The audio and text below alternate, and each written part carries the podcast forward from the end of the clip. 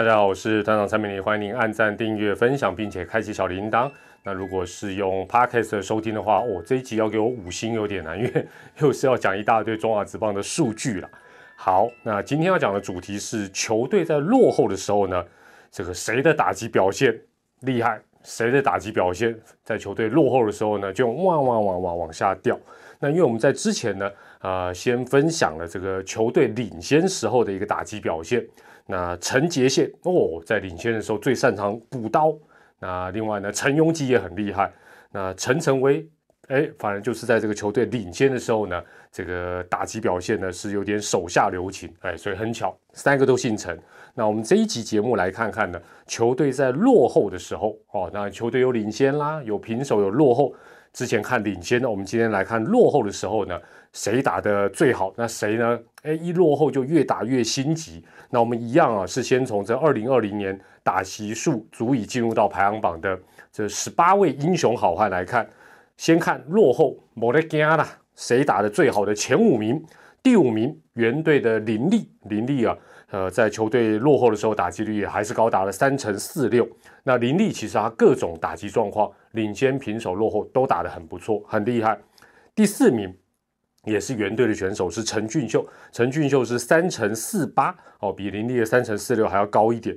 那但陈俊秀二零二零年比较特别，他唯一超过三成的打击率，反而是在落后的时候，领先、平手都没有打好。第三名呢是相对的姜昆宇，姜昆宇是三乘五七。那我在想有没有可能是球队落后哦？球队落后的时候呢，那姜昆宇大部分都安排在比较后段的棒次，那投手就变成说，哎，反正我就跟你对决。那姜昆宇也是安打型的选手，所以呢，哎，反而在这时候呢就占了优势哦。这是在姜昆宇的部分。第二名，哎，也是原队的选手朱玉贤，朱玉贤呢是三乘六二的。呃，球队落后的时候，他是三成六的打击率。那他其实跟林立一样，三项都非常非常平均，其实没有啊太大的一个落差，非常棒。第一名，我们就来看一下这个落后的时候呢，打得最好的第一名是相对的王威成。王威成呢，高达了三成七一。那王威成呢，其实他跟林立还有刚才提到的朱玉贤，其实都很像，都是不管领先也好，平手也好，落后也好，这三项。都打得很平均，而且都是不是说平均的不好，都是平均的高水准。好，这是在呃这十八位选手这个落后的时候打的最好的前五名。接着我们紧接着马上就来看呢，落后的时候呢，哎，有些选手就感觉你好像觉得他越打越心急，越打越不好的。第五名，原队的林红玉，林红玉是两成七一，哇，在他这个两成七一比他平均的三成一二的年度打击率低很多哦，所以小胖这个部分呢。稍微调整一下，注意一下，哇，应该更猛。第四名，邦邦的高国辉，那高国辉也是落后的时候打击率啊降到两成六七，那他的数据的一个趋势哦，这三种分布跟小胖蛮像。第三名，哎，也是邦邦的林奕泉，林奕泉是两成六六，所以这会不会是大家讲邦邦节能减碳的原因？就是落后的时候，大家好像耐性就比较不够。哦，那当然是有待观察了。好，第二名，哎，我们这个第二名哦，这个名次跟刚才不一样，这越前面是越不好啊，越前面越不好。第二名是相对的张志豪，哇，张志豪落后的时候打击率多少？第一道真的你会吓一跳，两成三七而已啊。如果他这一个项目的打击率，我们纯粹讲打击率了，数据高一点，全年他的平均打击率一定超过三成，但没差了。还是加薪嘛，恭喜啦！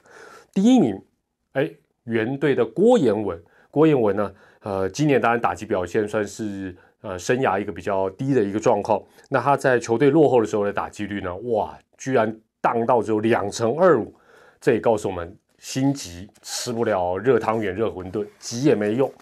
好，那我们一样哈，刚才是讲到这个达到规定打击数，那我们一样放宽到年度至少要打两百五十个打击。看看有什么比较特别的地方，一样先看好的，就是落后的时候呢，莫雷吉亚纳越打越好的是喵喵的郭富林，哇，郭富林三乘七七啊，比刚才讲到的王威成的三乘七一还要来得高。哦，哇，这真的很可怕。另外呢，打不好哦，我们刚才讲的是打好的是郭富林，打得不好的最心急的，哎，也是喵喵的选手林佑乐，只有不到两成。哦，所以林佑乐这部分呢，其实有有，我觉得捕手这部分我补充一下，有有这种可能性，他关系到的不是他自己的成绩，球队落后的时候表示那天可能投手也投不好，投手投不好，捕手的心理负担也大，打起来特别不好，会不会是这个原因？值得来注意。好了，那呃，十八位进入到打击排行榜跟。二十位至少有两百五十个打击的，加起来三十八位选手，他们在领先、落后、平手三种状况哦，这三种状况之下，唯独就是落后打得特别差的，哎，还真不少。所以这很人性，也很值得去改善。除了前面提到的林红玉、高国辉、林义泉、张志豪、郭彦文、林佑乐啊，这个这六个人之外呢，另外还有苏伟达、高国林、范国成、林佑颖、申浩伟。哎，你会发觉捕手还蛮多的，所以捕手球队一落后，讨卡的莫得修，所以真的是要替捕手多讲几句话。坦白讲，他们的工作负担，从这些数据多多少少也看出，其实对他们来讲是一个很大的一个压力。好，那刚才讲到，呃，这这十一位选手后面还补充了苏伟达、高国林、范国成、林佑颖、申浩伟，以后这十一位选手明年落后的时候不要心急哦。深呼吸，慢慢来。这十一位选手，如果真的啦，在球队落后的时候能够更沉得住气，那应该对他们个人也好，团队也好，应该都会有不小的一个帮助。但是哈，这十一个人另外还有一个特色，就是很多都是大棒子，也就是说，会不会球队比如说落后的比较多啊？好吧，这时候求个人表现，打支全垒打犒赏一下今天到场的球迷。如果说能够。哦，或者想打全垒打而降低了打击率。那如果真的有打出去，哦，就比如说打击率、挥空率高了，但是换几支全垒打回来划得来。但如果我相信这个数据，球队球员都查得到，你一查发觉啊，打击率也下降，全垒打也没有因为这样子而增加，那就亏大了，那就不值得。那还是平常心比较好了。不过哈，这一集有最后做一个小小的一个结论，就是说，其实仔细想想。前面我们讲到的领先的补刀，今天讲到落后的啊，不管你心不心急，另外还有下一集要讲到的平手，这三种状况来讲，最值钱的理论上还是平手的时候的打击。为什么？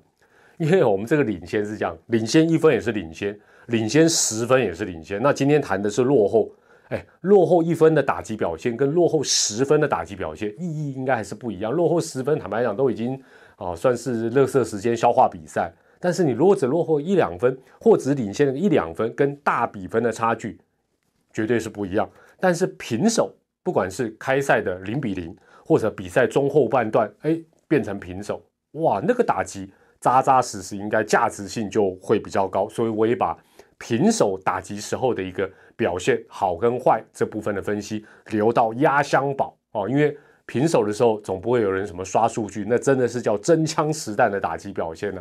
好，那我们到时候呢，在第三集这个呃系列的最后一集啊，再跟大家来做一个报告跟分析。我是团长蔡美丽，我们这个系列的第三集，看看谁平手时候的打击表现最好。另外还会特别分析吴东荣，吴东荣其实真的蛮厉害的。我们下集再见喽，拜拜。